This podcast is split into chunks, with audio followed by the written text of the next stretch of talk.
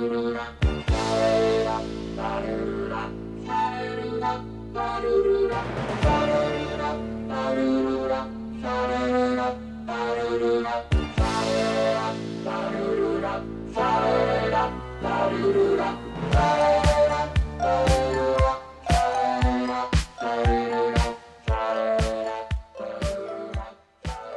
Bienvenidos a una nueva emisión de It's Alive, un podcast de cine que va por otro lado. Quien les habla, como siempre, es Juanse y a mi lado. Maleno. Yes. Ya estoy recuperada de la semana pasada. Bien. ya me siento mejor.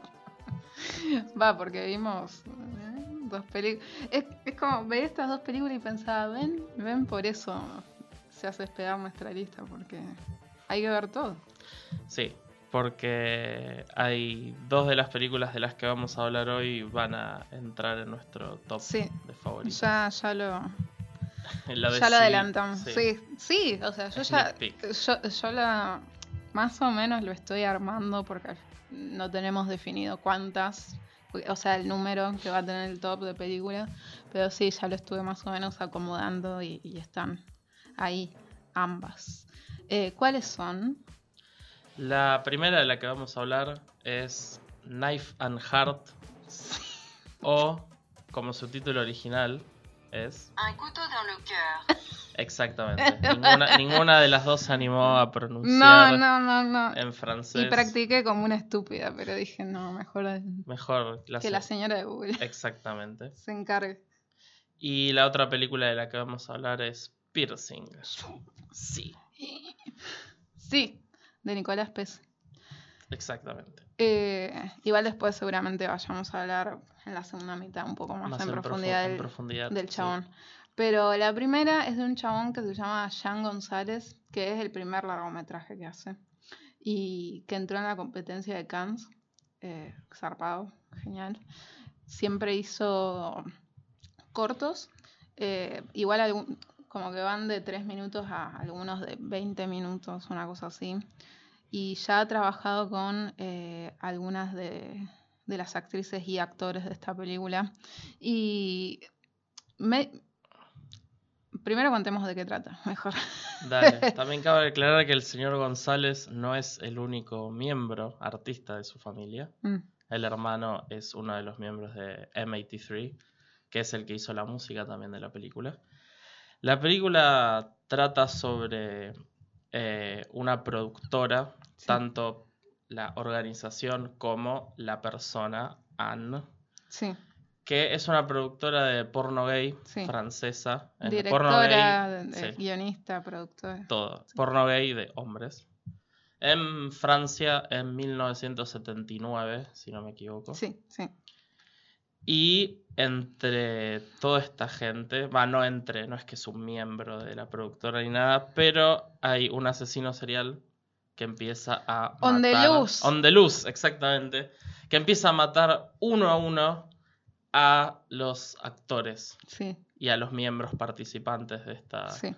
productora. Eh, o sea, es un slasher. Sí, eh, puntualmente, aunque Jean González no lo haya dicho en ningún lado, pero se entiende que, o sea, más que, que slasher, yo siento que directamente es, es giallo. Sí, Porque, como pensando un, eh, un poco en otras películas que tal vez hagan honor al giallo, qué sé yo, como obvia- eh, Barbarian Sound Studio, que ya lo nombramos en el capítulo que hablamos de, Peter Infabric, claro. e Infabric. Em, es- esta película directamente tiene bocha de tropos que tiene el giallo. O sea, eh, primero que sea un asesino enmascarado a quien no se le ve el rostro, que use guantes eh, de cuero negro. em, también que, Que, se... que use armas extrañas. Sí, eh, el No en- cuchillo, como... tiene que ser un arma blanca. Pero no es solo un cuchillo. No, no, y eso es otro, ese es otro tropo del Giallo también, que siempre el arma o algo de los asesinatos eh, tiene que ver directamente, tiene un simbolismo muy pesado conectado con el asesino. Sí, también este tipo de em, animalismo que tiene el asesino para como separarlo más aún de lo que sería un humano normal, entre comillas. Sí, sí. El asesino de esta película no habla, hace ruidos muy turbios. Sí, como en, en- Como en recordando nuestro primer capítulo. De Maniac, Sí, sí. sí. Pero en los Shores también es está agarrando cosas, Sí, pero es- esto no- acomodando la sí. foto. Vos cerrás los ojos y los ruidos de este asesino no se sienten tanto como una persona sudada masturbándose en un Sí. baño mientras mira a alguien, sino como un... Es como un Sí. ruido muy extraño. Me, me- me da mucho Está miedo. sufriendo todo el tiempo. O sea, Sí, bueno, también el, el point of view que hace, básicamente los, estamos en los ojos del asesino y lo que más se destaca y que, o sea, la primera vez que me encontré con información sobre la película, obviamente lo primero que me llamó la atención fue el aspecto que tiene. sí. O sea, tiene mucha composición de color, iluminación que te hacen acordar a Darío Argento, a Mario Baba más particularmente, no sé, como Seis mujeres para el asesino, tiene mucho de colores rojos con azules y así, o sea, Sí, Black Sabbath también. sí, Black Sabbath también. Eh, el tema de Black Sabbath es que ¿cuán- fue anterior, Ah, no, creo que Mario Baba hace eh, La mujer que sabía demasiado, después Black Sabbath y porque La mujer que sabía demasiado es considerada como la, la primera La película. primera, entonces Giallo. tiene que ser antes, porque Black Sabbath es 67, 68. Bueno, después lo buscamos.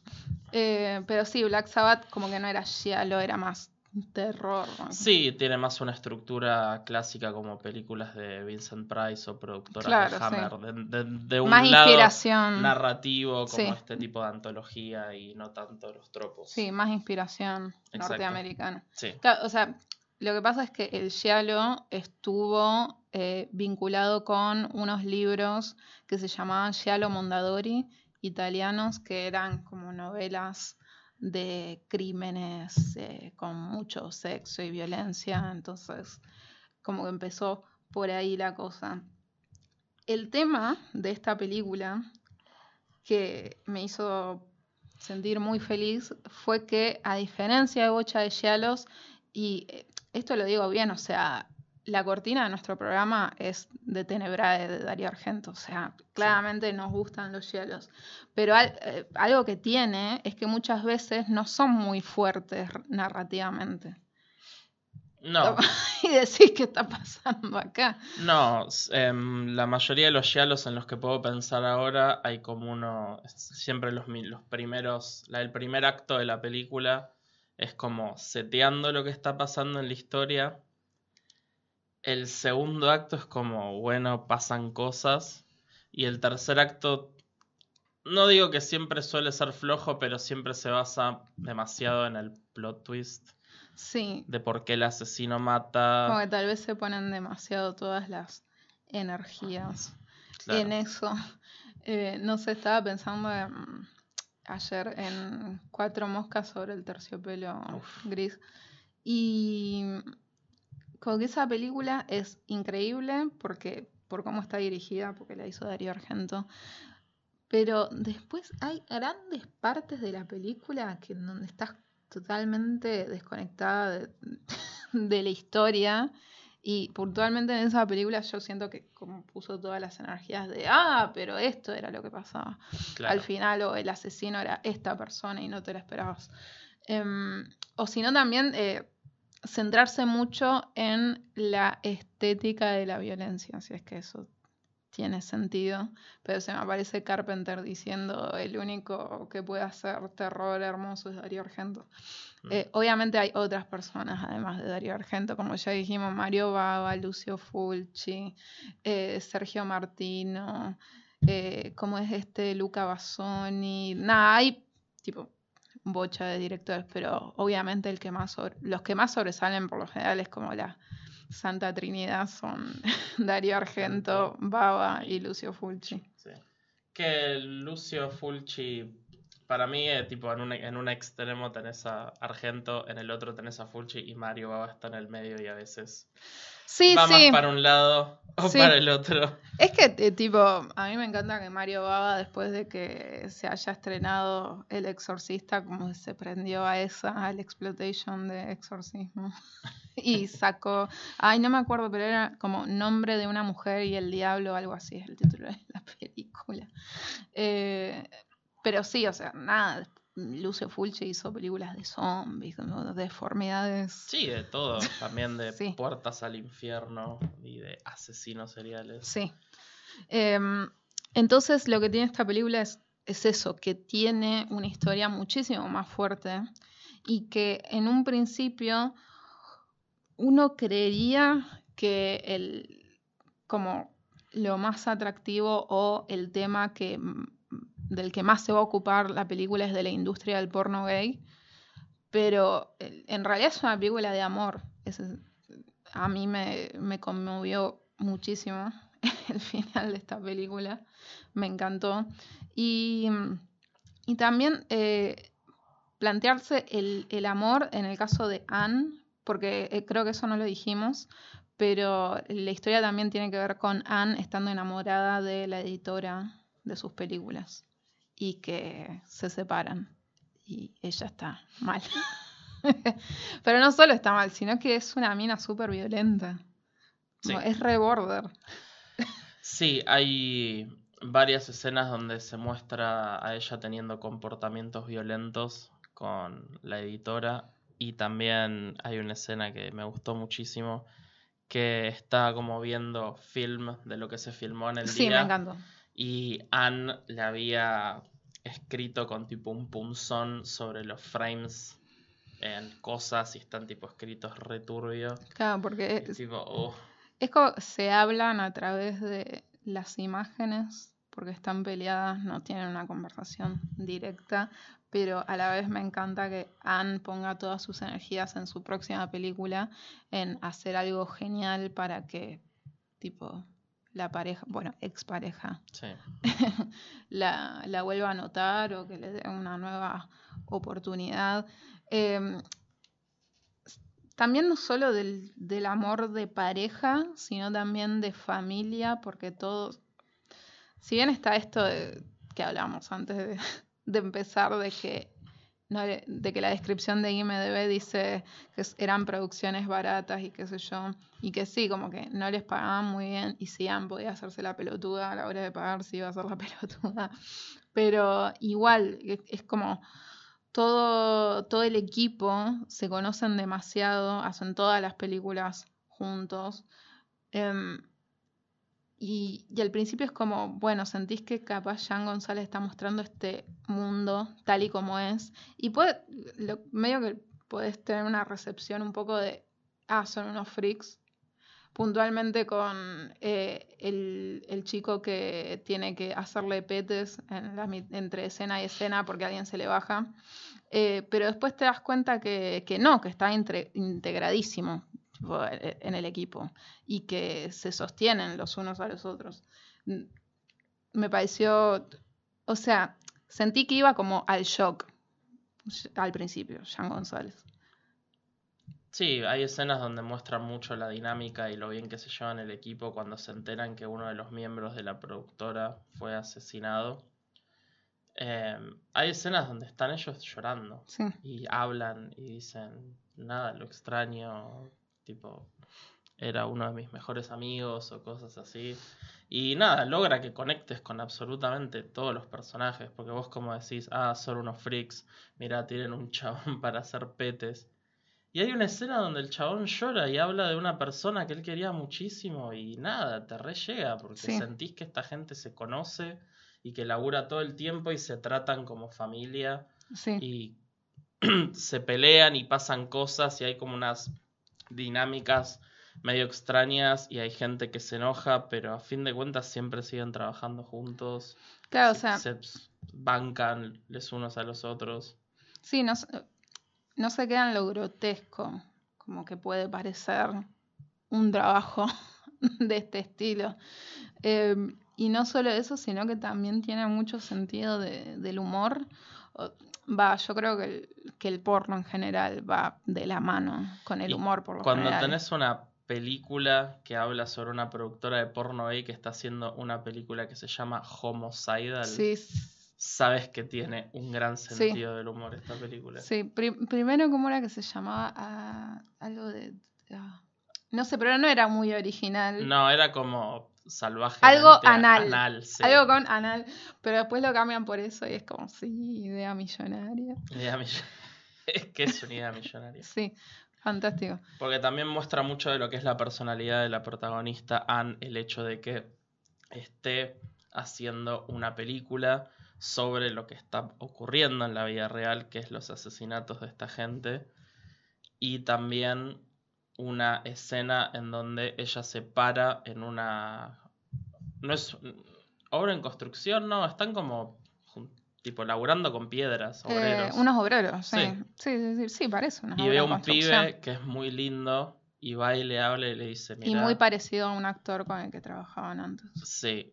Y todo el diálogo que tienen te da a entender que la chabona es, sabe cómo hablarle a la gente, sabe cómo manipular a la gente, porque ella es así, porque dirige, porque produce, que son oficios donde lamentablemente necesitas skills de manipulación de gente, para bien o para mal, y se suma a toda, a toda esta Sí. construcción de este personaje que me parece increíble. Sí, y que no sé si en ese entonces se veía mucho a la mujer en una posición de, de trabajo de este estilo. Y también lo que es em, con respecto al personaje de Anne. eh, primero, eh, Vanessa Paradis, ahora soy fan. Como nunca había visto nada de ella excepto en Atenti Yoga Hosers. Y que yo te dije cuando veíamos Yoga Hosers, como, "Eh, como la única que actúa bien acá es Vanessa Paradis. Qué bien, eh, pero esta es la, la primera vez que la veo como en un rol así protagonista, eh, tipo fuera de, ah, fue pareja de Johnny Depp y ahora tiene una hija súper famosa que anda con Timothy Chalamet, Claro. que es super it girl y eso. Em, y que quedé como gratamente sorprendida, o sea, digo gratamente sorprendida porque no es que dudaba de las skills eh, de actuación de Vanessa Paradis, pero reitero, o sea, nun- nunca la había visto y siento que es perfecta para lo que González quería hacer, por lo menos, ¿no? Que es esta mezcla entre esta persona, como dijimos, super border, pero tiene algo como de, de inocencia, o no sé si medio de niña cuando se frustra. Sí, lo suficiente como para que vos conectes y al final de la película la quieras y.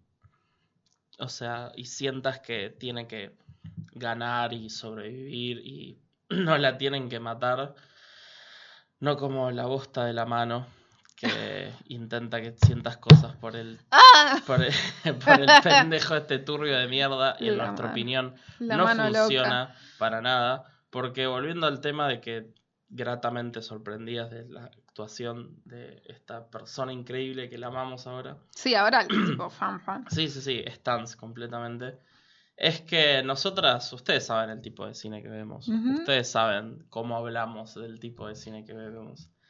Y nunca, nunca, nunca vamos a juzgar algo solo porque es de tal género. Solo vamos a juzgar capaz por el trailer. Porque estamos viendo parte de la película y decimos, Sí, che, se ve horrible. El first impression.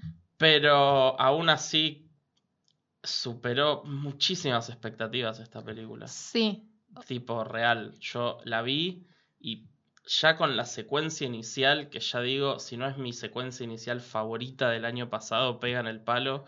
Dije, esto está buenísimo. Y ya fui corriendo a anotarla sí. en la lista de películas que van a estar en mi top del año. Porque dije, no, la tienen que cagar muy feo después de esto. O sea, Sí. yo confío completamente en que esta película va a estar buenísima. Sí, Y está buenísima. sí. em, para adelantar. Eh, yo la puse bastante más alto que Midsommar en, mi lista. Em, porque toma todas estas cosas que dijimos del Giallo. Y, hace, sí, o sea, tal cual Giallo, pero a la vez algo mejor construido que, que alguna de esas cosas, eh, de esos productos que, o sea, que con, con muchísimo cariño, tipo, las vemos y nos gustan, reitero, nuestra cortina, pero, pero no esperaba que tuviera la profundidad sentimental que tiene, eso fue también lo que, lo que me pasó, porque hay una escena, por ejemplo, donde Anne está en un bar de lesbianas y hay un show eh, muy interesante que, nada, es una señora que parece que está demente en el escenario y que está casi en bolas con otra chica que está disfrazada de oso y qué sé yo. Y bueno, vos sabés que Jean González contó, dice, fue uno de los momentos más horribles de mi vida profesionalmente porque esa señora está pasadísima. No, No, se que- nota, Se nota, se renota. se nota. Sí. Encima, Está es- fuera de sí. encima es una escena muy crucial en la película porque es un paralelismo muy obvio de que están haciendo este número musical donde esta mujer tiene... em, no sé si tiene una relación, pero está enamorada de este oso y quiere garchar con el oso y quiere estar con el oso. Y el oso la termina matando porque es un oso y bueno, es todo un paralelismo a la relación de Anne con la editora. Sí. Y pobre, tuvo que bancarse. No, no, que, estaba como del orto mal, que era recargosa. No, O sea, ya llega un momento en que, bueno, como se imaginarán, la gente que ha, ha visto Giallo sabe que eh, hay una, el protagonista por lo general investiga por sí mismo eh, y va, a veces es de la policía, como justamente en Seis Mujeres para el Asesino, pero por lo general es una En persona general, que no no. está relacionada con la policía, investiga por sí sola. Entonces Anne lo hace, eh, se da cuenta que, va, la policía le dice que la única pista que tiene es que dejan una pluma, como fucking, eh, ¿cómo se llama? Eh, la primera de Argento, el pájaro de las eh, plumas, de cristal. sí. Y entonces empieza a investigar y se encuentra con esta profesional de los pájaros y sale un chabón con...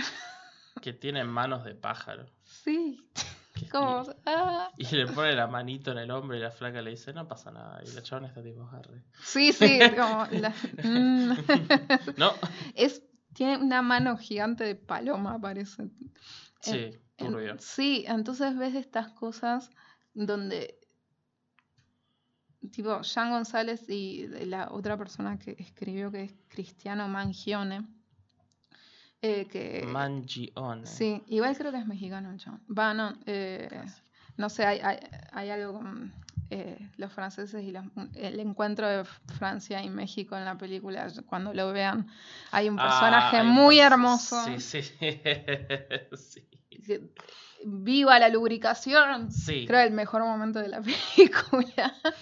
Em, y nada, ve- veo a esta, a esta persona con mano de pájaro, entonces siento que estas dos personas com- comprenden la flexibilidad que puede llegar a tener el género, o sea, el terror en sí, pero también el, el subgénero que es el Shalon, porque, no sé, podés pensar en cosas como más sobrenaturales como Suspiria o Fenómena. Es que sin ir a, sobre- a lo sobrenatural, el Giallo tiene como tropo uno de algo que también se repite mucho como tropo en cosas de Stephen King, que es premoniciones barra gente psíquica que nunca se explica por qué tienen esos poderes. Sí. Y en esta película González lo usa de la mejor manera posible, no solo para mostrar de a poco el foreshadow del plot twist y las razones por el asesino, sino también que lo hace con recursos cinematográficos interesantes, cambiar el color de, de las imágenes, la manera en que filma estas cosas es muy distinto a cómo filma lo que es la realidad entre comillas, y también como la escena del hombre pájaro, la puta madre, Sí, como a veces borra estas líneas de lo que es real y lo que no, porque lo que pasa en esta película, nada, como que pasa en la realidad y es una productora de porno gay, había productoras de porno gay en Francia en los 70s, pero aún así es algo que está muy en los márgenes de la sociedad en esa época y hasta ahora también hay muchos prejuicios sobre eso. Entonces ya hay como un aura de esto está muy alejado de mi realidad. sí. O por ahí no, por ahí sos un actor porno gay, estás viendo la película y es tipo, Ah, sí. todos los días. Pero para alguien que no, no es del ambiente Y todas estas cosas que se suman, nada, suman a la película, porque a nosotras nos gusta muchísimo la remake de remake entre comillas de Sí. Luca Guadagnino que hizo de. Suspiria Sí. y yo amo profundamente Suspiria y es mi segunda película favorita de Darío Argento, pero yo la veo y es como llega esta piba al baile, hay cosas Sí. raras, pasan cosas brujas y termina Sí, la película. Lo que es con, sí, un incendio. Claro. Créditos. Y no es para bardear Argento ni para bardear la película, No. porque acabo de decir que me gusta, pero eh, es como que se, le- se le perdona muchas cosas que a otra gente no se le perdona Sí, solo porque... Lo que pasa es que visualmente por es eso, impactante. porque la estética, mudo. porque es original y porque está hecha de una manera que no se hacían películas en esa época. Y esto, nada, todo lo que le falta a muchas películas del Giallo, esta película lo tiene. Claro, eh, eso en síntesis es lo que Claro, o sea, yo la pondría en una lista de top 10 de películas Giallo Sí, olvídate, sí. Ever. Ever, sí, total. Es, es increíble. Sí. Está buenísima. Es que un comentario como esos de que aparecen en el trailer o en el póster es como un futuro clásico. Y sí, Sí, la verdad es que sí. Y con respecto al hombre pájaro, siento que es como, como de- decías vos, que es este punto en el que Anne, o se le advierte a Anne, sí, es un aviso de, bueno, a partir de acá, como estás lista para afrontar, como ya no vas a estar en tu zona de confort y este vas a entrar a otro mundo, eso es lo, lo especial, como, eh, como estás lista para afrontarte a lo que se viene, que pu- puede tranquilamente acabar en tu muerte, en tu mismísima muerte. sí, algo también que me gustó de la película es que en una parte que el grupo este está en un bar, se presentan eh, varios personajes que son chicas trans y es tipo, ah, mira quién llegó, hola, ¿todo bien? Sí. Y punto. Sí, es que nunca es un tema la, nu- Nunca nada es un la tema. identidad ni la identidad de género ni la sexualidad de nadie. Es como, bueno, este es el mundo en el que transcurre la película y ya. Sí, y la verdad es que es bastante refrescante. Sí. Porque es una película que tranquilamente podría caer bajo y choquear o decir cosas por decirlas, porque ja es una película de terror en los 70s en Francia. Y no lo hace nunca. Y acá es cuando yo empiezo a rantear un poquito y lo voy a mantener lo más corto posible. Pero s- esto- a toda la gente que sale a bardear a Ari Aster Mm. o a Robert Eggers o hasta cosas de Jordan Peele también, como diciendo, este no es terror, o este es un nuevo terror, no es el terror, o los millennials están arruinando el terror, o como sea. Mira, acá tenés una película clásica, como a vos te gusta, de la época que te gusta, hecha a la perfección, Sí. y no te veo hablando de esta película. No, no, no. No te, no te estoy viendo como poniéndola como ejemplo. Es más, probablemente no sabes que exista. O sea, porque es francesa, porque estuvo en Cannes, o. Porque o- sea de gays. o- claro, porque es de gays, o porque no es de Lucio Fulci. Entonces, nada, a mí me suena que esta gente bardea por bardear y es solo que no, no- no le gusta el cambio. Sí. Y esto, y esto no es que está llevando el cine adelante ni nada como otras cosas, pero es tan lindo ver algo que, que se siente nuevo y a la vez no es nuevo. Sí, pero que también eh, que vos decías que, no sé, la película podría dar un golpe abajo o lo que sea, que no lo hace, pero a la vez el, el final del, del asesino tiene que ver con la, con la sociedad. We live in a society. Sí, sí, sí, sí, totalmente. Pero bien, no como el Joker. Exacto. Eh, entonces, eso, o sea, si bien no es un tema que, que la película esté en este ambiente con esta gente, eh, termina un poco reconociendo también que conlleva ser gay. Eh, por lo menos en ese entonces, y por qué no ahora también. Eh, no. Sí, también mostrando a la policía como no completos inútiles, porque se siente que el crimen realmente no tiene tantas pistas como para seguir, pero claramente les chupa un huevo. Sí, Es tipo, ah, están matando a estos putos que hacen porno. sí. ¿Qué- Esto es qué- reventado, ¿a quién le importa? ¿Qué me importa? Sí. Exactamente. Y estoy obsesionado con el actor, el que hace del policía, el pelado. Ah, el que tiene el ojo hundido. Tiene un ojo, no sé, Sí. es tipo, wow, este chabón, ¿de dónde lo sacaron? Sí. Y, y ya que estoy, de- también quiero resaltar el trabajo de Nicolás Maury, no sé cómo se dice, pero es Mauri, eh, que hace de Archibald, que es el, como el mejor amigo de Anne. Increíble también. Sí. Todos están increíbles. O sea, es mm, una joyita. Sí, o sea, vos sabés que una película está buena cuando te dan ganas de ver la película que están haciendo en la película. Sí, sí, sí, sí, eh, porque es, es eso que decíamos de, del humor que tiene eh, a la hora de, de hacer estas películas porno. Pero el nivel de, de producción, porque hay muchas películas que, por ejemplo, lo tiro de nuevo, Daniel is Unreal, que quieren capitalizar en, en la estética de algo como Mandy, por ejemplo, y usar el mismo tipo de colores y el mambo cósmico y todo eso. Pero, pero esta película no, o sea, hay un trabajo, hay un trabajo de diseño de producción pensado. Sí, imagen y fotografía también, Sí. todo. Sí, sí, sí. Y sí, súper, como que se ven súper, además para pajearse, como que son películas, se ven súper entretenidas o con historia o querés saber cómo están hechas.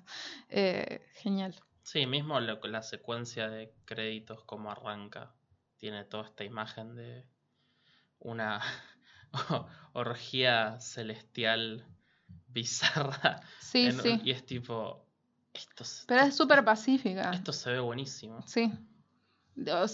O, sea, lo que hace bien eh, el director es eso, hacer esta mezcla de, de tonos, pero que sin que quede mal, como, ah, bueno, decidiste qué tono vas a tener. No, entonces como ahí eh, fue como, ok, entiendo por qué te gusta tanto Brian De Palma, porque es como que Brian De Palma hace mucho eso. Just- eh, en estos días vi Body Double. Y es como, bueno, esto es una película de misterio, estoy tratando de descubrir quién es el asesino de esta persona. Corte A, pero tipo una cosa de un segundo. Estamos filmando una porno y es a la vez eh, un video de los 80 eh, que, que parece Rocky Horror y Phantom of the Paradise. ¡Vamos! y decís, la puta madre, ¿qué está pasando? Y, yo creo que el director de esta película lo hace muy bien. Y con respecto a, a ese final, como en los créditos, es eso, es como de. Es una película porno gay, pero se siente muy, muy pacífico, como que están en el cielo porno gay, una cosa así. Y que, que esta es su realidad y es de lo que viven y ya. Así que bueno, súper recomendada. Yes. Sí, Una, sí. De una de nuestras favoritas del año pasado. Sí. Y no podemos esperar a ver la próxima película del señor González.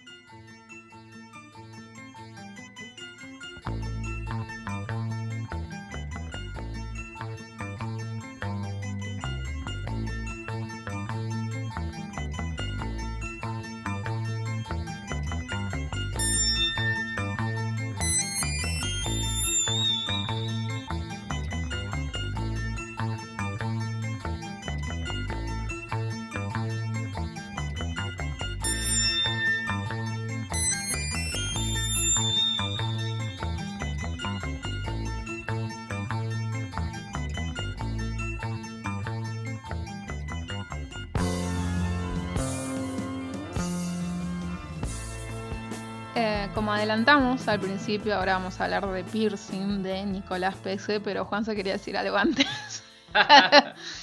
Es bueno, como comentario de color a lo que ya veníamos hablando. eh, a mí me gustan mucho los primeros discos de M83, los primeros dos más que nada. Y la banda sonora de Knife and Heart, que es de uno de los miembros de M83, me encantó.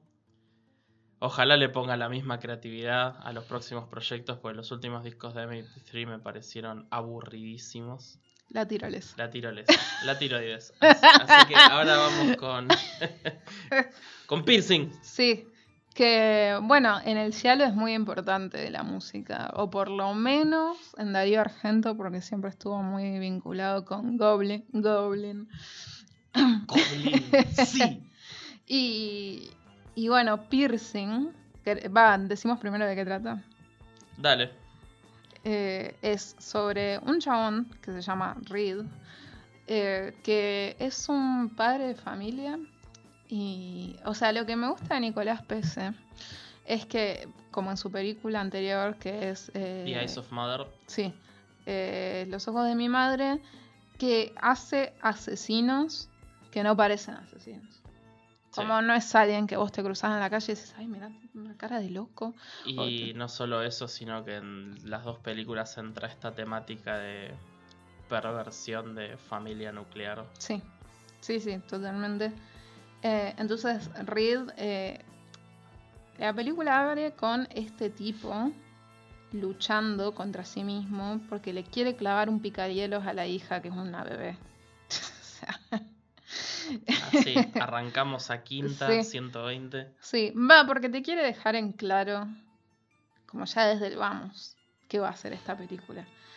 Y no solo eso, sino también como decíamos recién, esta, esta mezcla de tonos o el, o el ir y venir de tonos, porque después de esto, que a cualquier persona obviamente le parecería súper choqueante, porque es una bebé, la mira y la bebé empieza a hablar como con una voz súper gruesa, Sí, como que es el pensamiento del tipo, como Goblin de Tyler the Creator.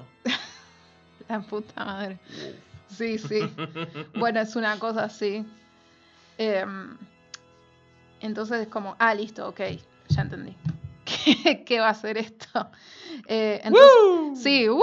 Here we go. Sí, entonces eh, es la lucha de este chabón como, bueno, no voy a matar a mi hija. Pero sí voy a matar a una prostituta. Sí, para sacarme de encima esto que me atormenta y que no puedo más y que lo quiero alargar y bueno, voy a matar a una prostituta. Little did he know que se iba a encontrar con alguien mucho, la- muy especial, Con la prostituta más border más reventada del universo. sacada de una película de Rob Zombie. Ellos son Christopher Abbott y Mia Wasikowska. Eh, a mí, eh, Christopher Abbott me parece un chabón súper raro, en el buen sentido. Es como que hace de estos personajes que parecen normales a simple vista, pero por dentro... mm, Sí, Oh alguien, my que, God. alguien que lo ves en la calle y no lo miras dos veces. Claro, sí, sí, sí, exacto. O sea, mismo el personaje de, de Mia, que se llama Jackie, eh, en un momento le dice, ah, como que de cerca sos lindo, como si me detengo a, a verte, como que empiezo a darle un poco más de bola a tu persona. Em, yo era como la miraba la película y veía muchas cosas de Mia y pensaba en Audition Sí, de Takashi Miike. más con lo que pasa más llegando al final. Sí, total, total. más- Fue- Sí, fue una de las notas que hice. Sí. Porque, y después, eh, buscando información sobre la película, eh, Piercing está basado en una novela del mismo nombre de Ryu Ryu Murakami, Murakami. que, ¿saben qué escribió? Audition. Entonces fue como, ok, full ese- circle moment. A ese señor le gustan las femme fatales no convencionales. Le gusta que perforen a la gente. Piercing. le cabe eso. Em, sí, eh, entonces es esta. También, si se quiere, podríamos. Va, it's a stretch, tal vez. Decir que es una película de amor también. Porque es esta relación enferma. Es como, ah, estoy recontra enfermo. Y encontré a esta persona que está súper enferma también. Y she gets me. como- Sí, conectan. O sea, la, pe- la peor parte de cada uno conecta entre sí. sí, Y se genera una dinámica muy, muy, muy extraña. En- a mí eso me terminó más de caer con la última frase de la película. sí, total. Por es eso tipo, lo "Oh, digo. listo, ok, listo, ya, ya entendí lo que venía haciendo. Eh, y ahora vamos a seguir hablando de la película, obviamente, pero te voy a hacer trabajar un poco, Malena. Ay, ay, qué miedo. Porque me gustaría que en la conversación que vamos a seguir teniendo sobre esta película me convenzas un poco más sobre la película. Porque siento que me debería gustar más de lo que me gustó. Ok, em, a ver. Yo la pongo dentro de mis favoritas del año. Básicamente porque, como ya dije, está Christopher Abbott, está Mia Wasikowska. La hizo Nicolás Pese, que reiter- reiteramos, hizo The Eyes of My Mother. Entonces, es como, desde que salió esa película, que fue una de mis favoritas de ese año, yo estaba de- deseosa de ver qué iba a hacer después el chabón. Eh, y viene con esta película, un super indie, y que las, o sea, siento que al hacerla noté un poco de el espíritu que puede llegar a tener alguien como Tarantino. Que Hmm. dice, voy a hacer esta película porque se me canta la verga y la voy a llenar de referencias de cosas que a mí me gustan. Entonces, eh, nada, si ya han escuchado este podcast, sabrán que a mí me gusta eso de un director o directora. Que, que se deje llevar por, bueno, como... Su corazón. Sí, eh, como Joe Begos con Bliss. Como cuando hablamos de Bliss es, ah, sí, este chabón es alto rata del terror, como le encanta todas esas cosas, y lo podés ver. Y yo creo que en este caso también pasa, porque como decíamos, hablando de, de la música, del giallo, eh, esta película tiene, sorpresa, sorpresa, termina con el tema de Tenebrae, que es nuestra cortina del programa. Y en un momento, cuando Jackie se sube a un taxi, el chabón usa el mismo, como un plano muy parecido al que Argento hizo en Suspiria, cuando Susie Bannion se sube al taxi y va del aeropuerto a la academia de, de danza y de fondo pone el tema de Profundo Rosso. Entonces, yo como empatizo demasiado con alguien que hace eso. Y fue como, me, me terminó de, de enternecer esta intención de Nicolás Pese cuando leí que dijo que hizo esta película porque tenía miedo que después de hacer The Grudge no pudiera hacerlo. Mira, Como qué loco. tiene miedo de después de hacer su primera película de estudio grande no va a poder hacer más este tipo de películas. Eh, mismo, o sea, cuando eh, creo que arranca el proyecto, solo tenía confirmado a Christopher Abbott. Como no tenía tenía. confirmada a Mia ni a Laia Costa, que puede que la conozcan de Victoria, que es una película alemana que está toda hecha de un tiro en un plano secuencia. Em, entonces es a, a- a mí me, eh, me llega eso, como esta película chica, eh, pero bien hecha. Y le sigo pegando, pobre, a Daniel Isenried. O sea, cuando Es habla... una bosta. Pero cuando hablamos de esa película, yo decía como, lo banco al chabón de que también es fan y es como, ¿qué onda? Te recopa Jacob's Ladder aparentemente.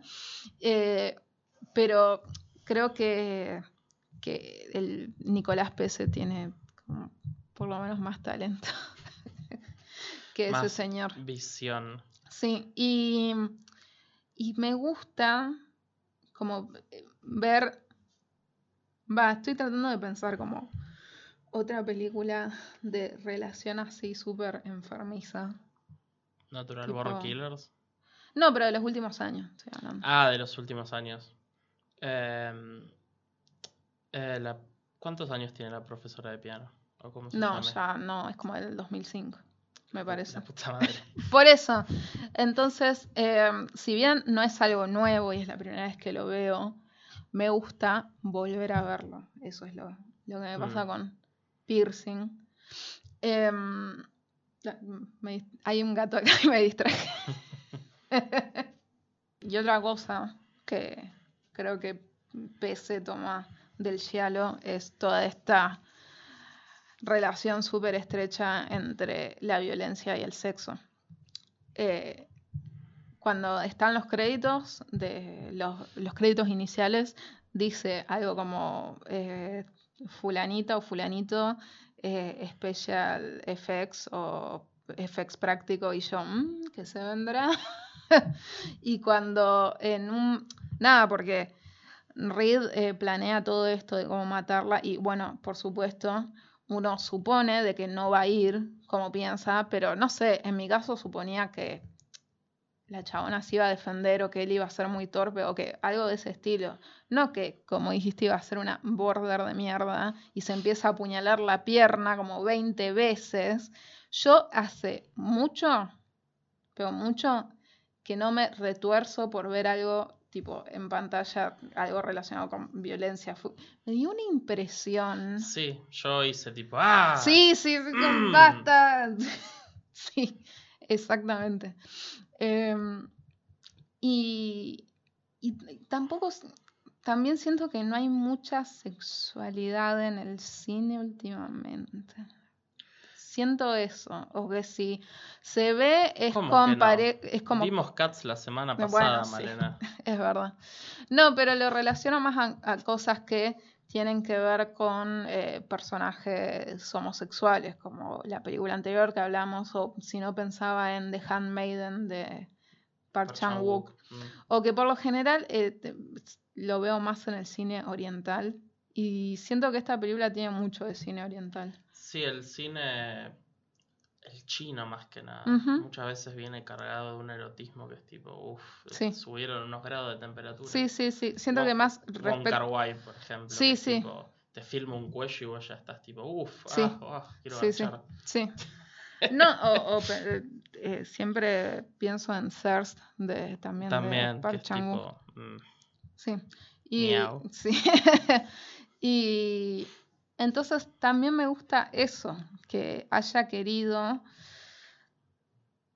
como incorporar estas cosas de otras culturas, de la italiana, de la oriental, en algo norteamericano. Como yo no leí la novela, pero se siente que por lo menos el chabón quiso hacer algo suyo, como hacer suya la novela, algo así. Sí, también los teléfonos que se ven en la película son todos de una compañía yugoslava por Mm. alguna razón, entonces por ahí también la estética. Claro, o sea, me gusta esa mezcla de cosas. O mismo el personaje de Jackie es una mina que tiene como, súper abierta a la cultura de, cualquier país que haya visitado. Como estos zapatos son, este, no sé, de Turquía, estos son rusos y tiene colgada, no sé, la foto de una eh, de una mujer japonesa y esto lo compré en Alemania y como todo, o sea, a mí lo que a veces me resatura del cine estadounidense es, es eso, de que es demasiado norteamericano y que, que están como muy mirándose el ombligo todo el tiempo.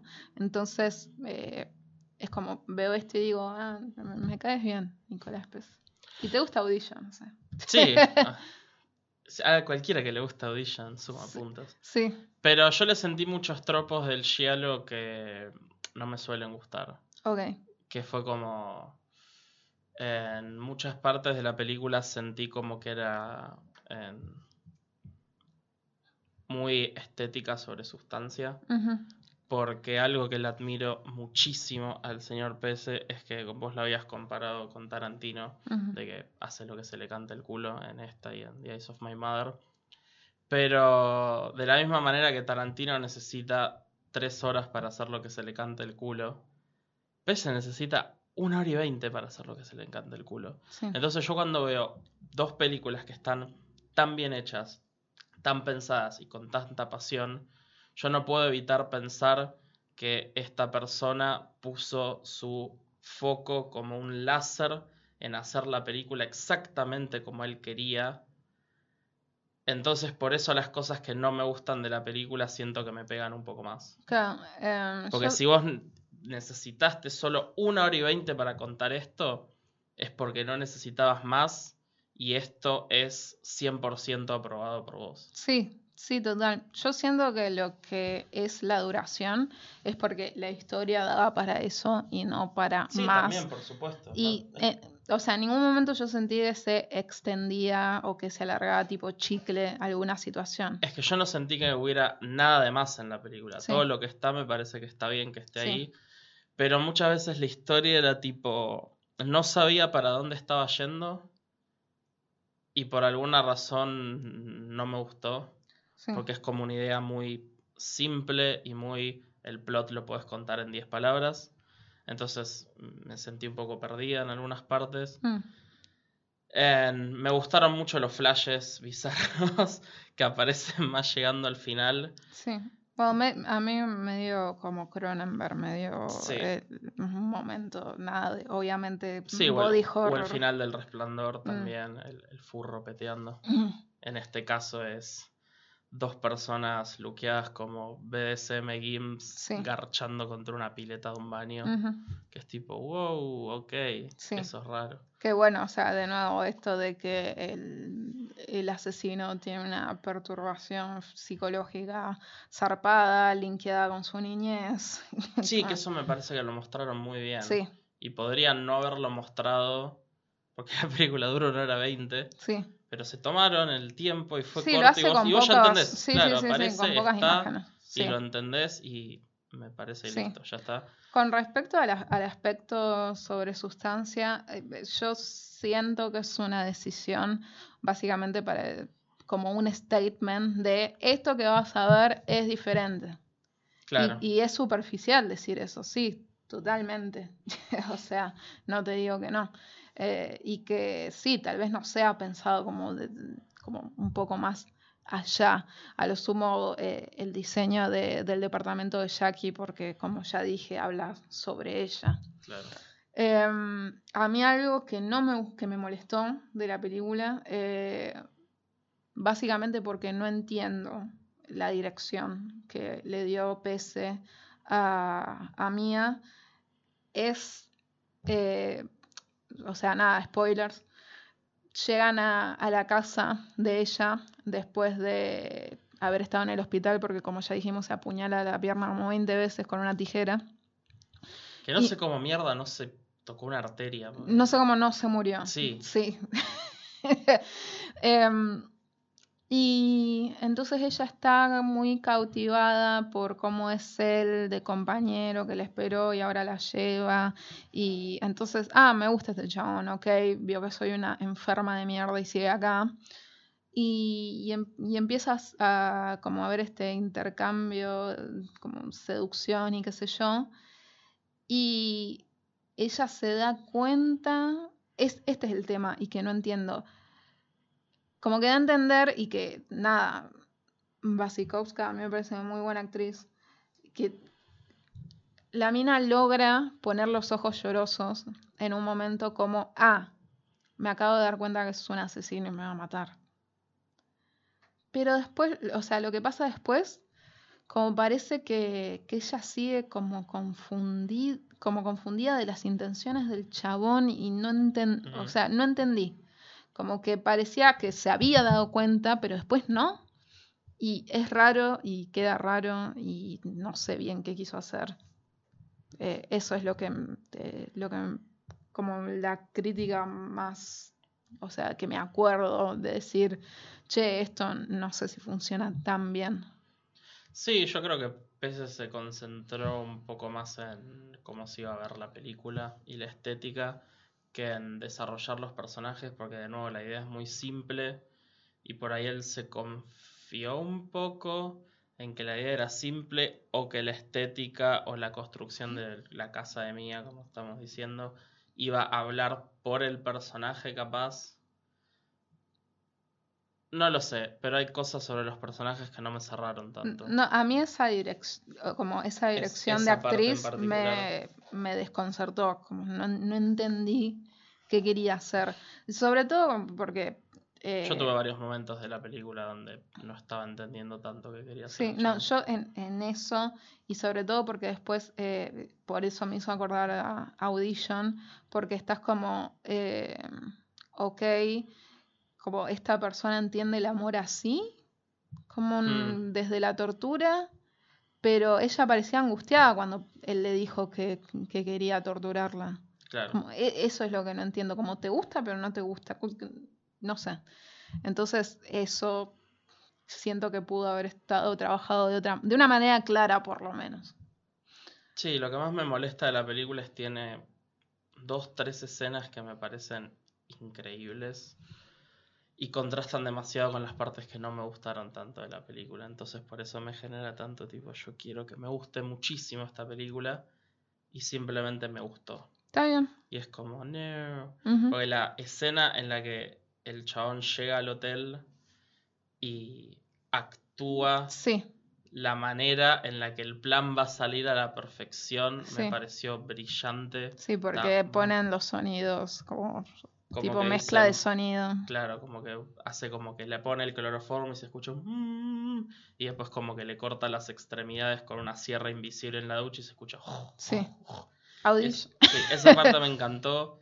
La parte en la que ella, él está esperando que ella salga del hospital y llama a la esposa y tienen una conversación que me pareció excelente. La manera en la que está guionada, la manera en que evoluciona, la manera en la que también se usa para hablar de que el chabón ya había tenido como un encuentro como Sí. de práctica Sí, con otra persona de que en medio que no se deja entender qué pasó porque el chabón como que huyó y no terminó lo que había hecho. sí, como que se asustó. Y entonces como que en muchas partes durante la película el flaco es atormentado por el recuerdo de que no sabe qué le pasó a esta persona que es una prostituta que él apuñaló y se fue, tipo no sé, siguió haciendo el asesinato como uno dice.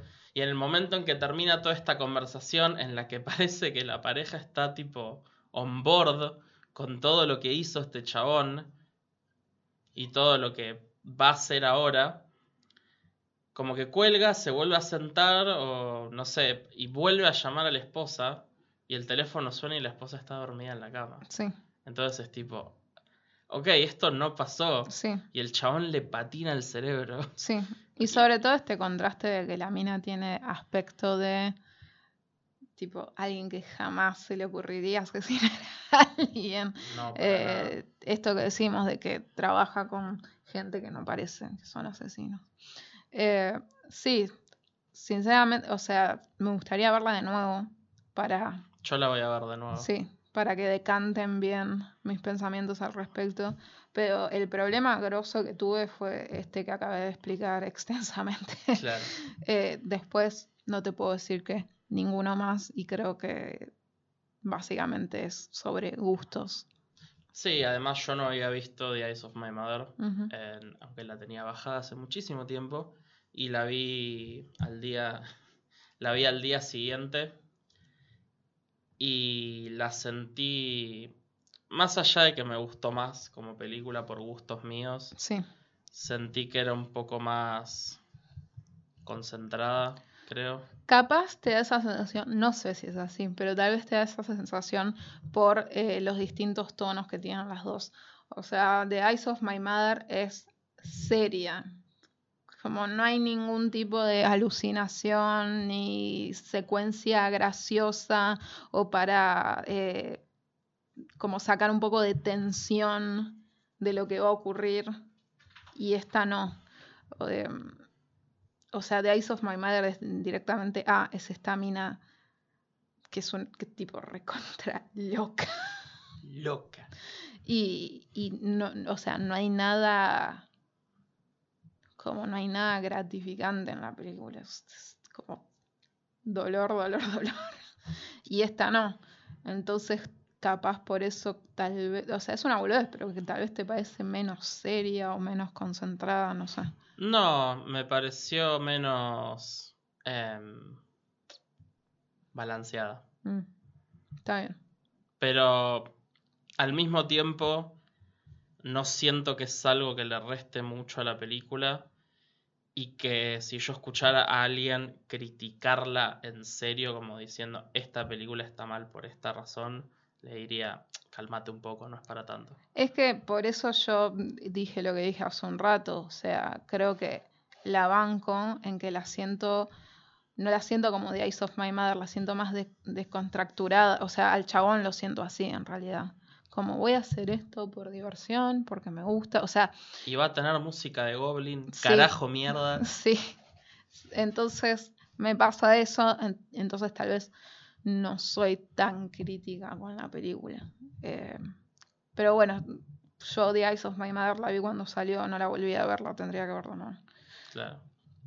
Eh, de todas formas, ¿la recomendás? Por ¿Podés decir que la- supuesto que Ah, bueno. Sí. Es que como te dije, necesito el push a decir, ok, esto me gusta mucho, la entiendo más, puede que entre en mi top, porque si hiciéramos un top 20, Sí, esta estaría entre el 20 y el 25, capaz. Es como que está a esto y no sé, pero la voy a ver de nuevo. Y por ahí mi opinión cambia al respecto. sí. Pero. O te sí. guste todavía menos. o sea. O me gusta todavía. Esto es una mierda. Sí. No. Em, pero la recomiendo muchísimo. Es una película que se ve bien, se siente bien. Podrías matar a tu madre por conseguir una. Y. Nada, o sea, la razón por la que no, no llegó a ese estado es porque las cosas que no me gustaron, repito, contrastan mucho de las cosas que me gustaron de la película que directamente me encantaron y Sí. amo muchísimo. Pero sí, la recomiendo, está buena. O sea, es una gran película. Sí, eh, same. La recomiendo. Eh, sobre todo porque. Sí, sí, sí. Eh, porque más, o sea, necesitaba verla después de ver las nominaciones a los Oscars. Sí, ¿no? Como tenía que ver algo así y calmarme y saber que existe gente que hace cosas así, me, me hace, eh, esto lo digo no en chiste, me hace sentir como más tranquila. eh, saber que hay distintas voces y distintas mentes artísticas. Así que sí, Piercing, la recomendamos ambas. Y bueno, esto ha sido todo por hoy, ¿no? Sí. Nos vemos la semana que viene. Adiós.